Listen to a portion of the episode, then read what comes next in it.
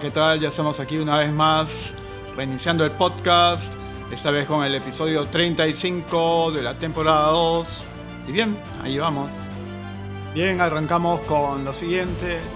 Premier anuncia suspensión temporal de todo tipo de actividades sociales. El presidente del Consejo de Ministros, Vicente Ceballos, sostuvo recientemente que todo tipo de manifestación cultural, artística y de entretenimiento quedará temporalmente suspendida.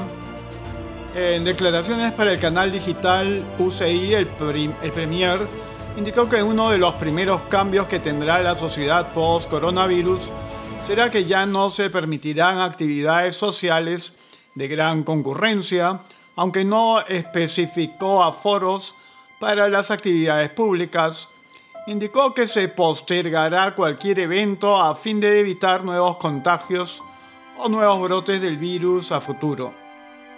Las actividades públicas, artísticas, culturales, deportivas, sociales, cines, eso va a tener que quedar postergado.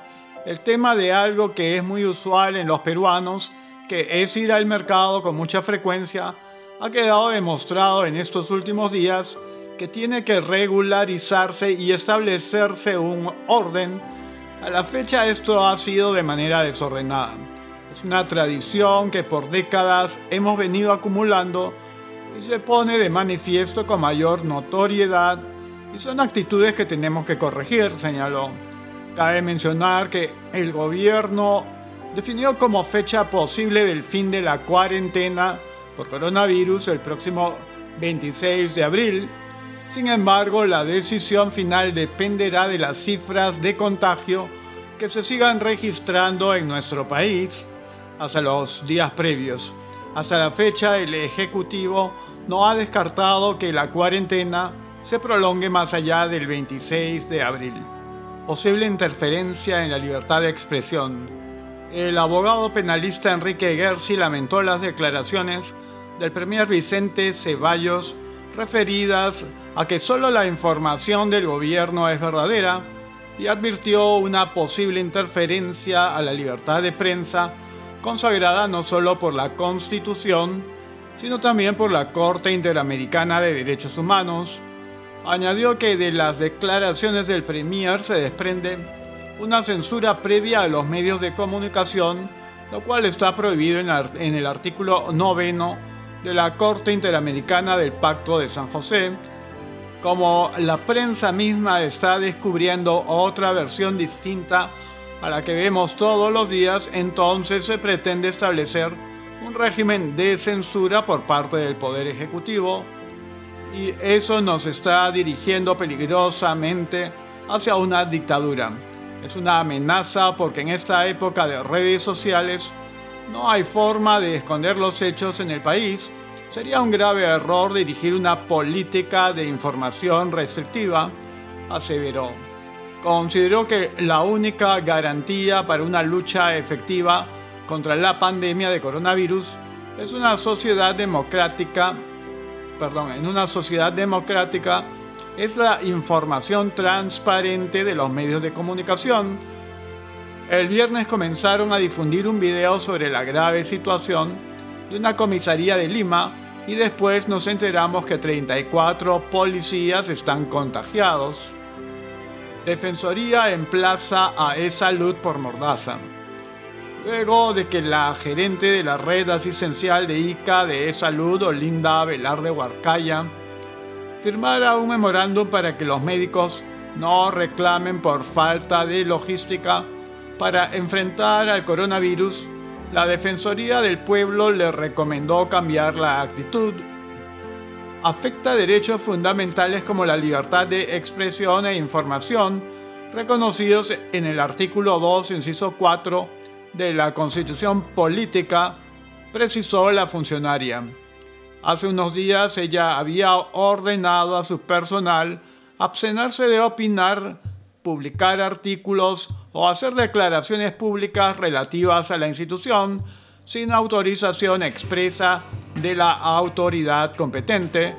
La Defensoría aclara que el COVID-19 es asunto de especial relevancia pública por lo cual se puede criticar a las autoridades a pesar de que éstas se molesten o irriten. Además de estas sugerencias, el jefe de la Oficina Defensorial de ICA, Jorge Hernández, le recomienda a Velarde nombrar una vocería oficial de la red de e-salud de esa zona. Asimismo, indica que solo se debe impedir que se informen falsedades o datos personales de los pacientes. Casos confirmados por coronavirus COVID-19 ascienden a 7.519 en el Perú, comunicado número 63, 12 de abril del 2020 a las 3.05 pm. Con relación al procesamiento de las muestras moleculares y serológicas o rápidas por coronavirus COVID-19, el Ministerio de Salud MINSA informa a la población lo siguiente número 1 al 12 de abril del 2020 se han procesado muestras para 76.506 personas por COVID-19, obteniéndose hasta las 00 horas 7.519 resultados positivos y 68.987 negativos. Personas muestreadas 76.506, pruebas moleculares 31.234, pruebas serológicas rápidas 45.272, negativas 68.987, pruebas moleculares 25.467, pruebas serológicas rápidas 43.520, positivas 7.519, pruebas moleculares 5.767, pruebas serológicas rápidas 1752. Número 2. A la fecha se tiene 815 pacientes hospitalizados con COVID-19, de las cuales 134 se encuentran en UCI con ventilación mecánica. Número 3. Del total de casos positivos que cumplieron su periodo de aislamiento domiciliario, 1798 ya se encuentran con alta médica. Número 4, Lima sigue siendo la región con el mayor número de infectados por COVID-19 a la fecha con 5.456. Las siguientes regiones también presentan pacientes con COVID-19. Callao 596, Loreto 322, Lambayeque 355, La Libertad 110, Piura 104, Ancash 102, Arequipa 86, Tumbe 69, Junín 64, Cusco 59, Ica 58, San Martín 23, Amazonas 19, Ucayali 15, Ayacucho 11, Pasco 11, Cajamarca 11, Huánuco 10, Moquegua 10, Tacna 9, Huancavelica 9, Apurímac 5, Madre de Dios 3 y Puno 2. Número 5. Lamentamos informar que el COVID-19 ha producido la muerte de 193 personas en el país. Acompañamos a sus familiares en este momento de dolor. Número 6. Para evitar la propagación del COVID-19, el gobierno ha decretado que la población debe mantener aislamiento domiciliario. El Banco Mundial prevé una caída brusca del PIB de Latinoamérica y el Caribe por la pandemia del coronavirus. Un nuevo informe del Banco Mundial prevé que la pandemia de coronavirus provocará en el 2020 una caída brusca del crecimiento del 4.6% en el Producto Interno Bruto PIB de los países de la región de América Latina y el Caribe. Desde el Banco Mundial indican que el crecimiento se está viendo afectado también por una serie de convulsiones que impactaron sobre el crecimiento económico de la región, comenzando por las tensiones sociales, el colapso en los precios internacionales del petróleo que se han registrado en los últimos 12 meses. De acuerdo con el informe, el impacto lo sentirán este año México y Ecuador, cuyas economías verán un desplome del 6%.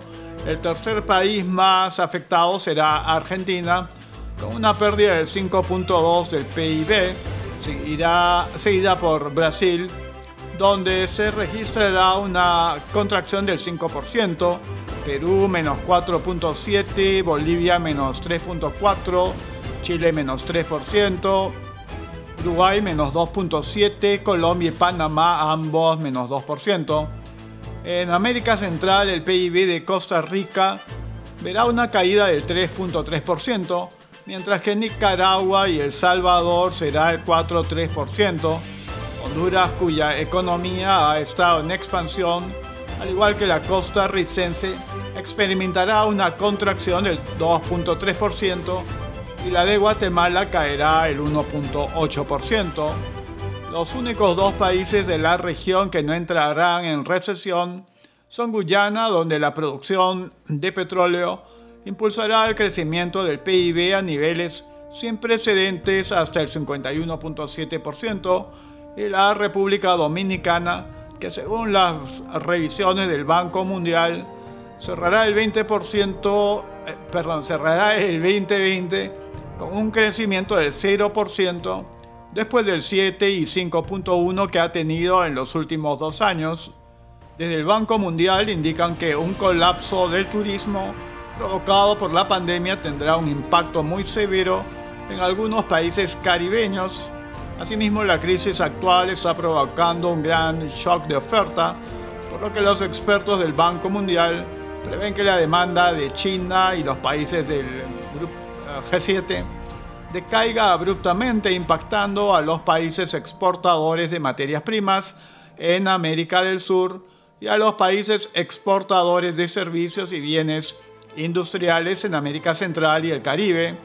Los gobiernos de América Latina y el Caribe enfrentan el enorme desafío de proteger vidas y al mismo tiempo limitar impactos económicos, aseveró Martín Rama, economista jefe del Banco Mundial para la región de América Latina y el Caribe.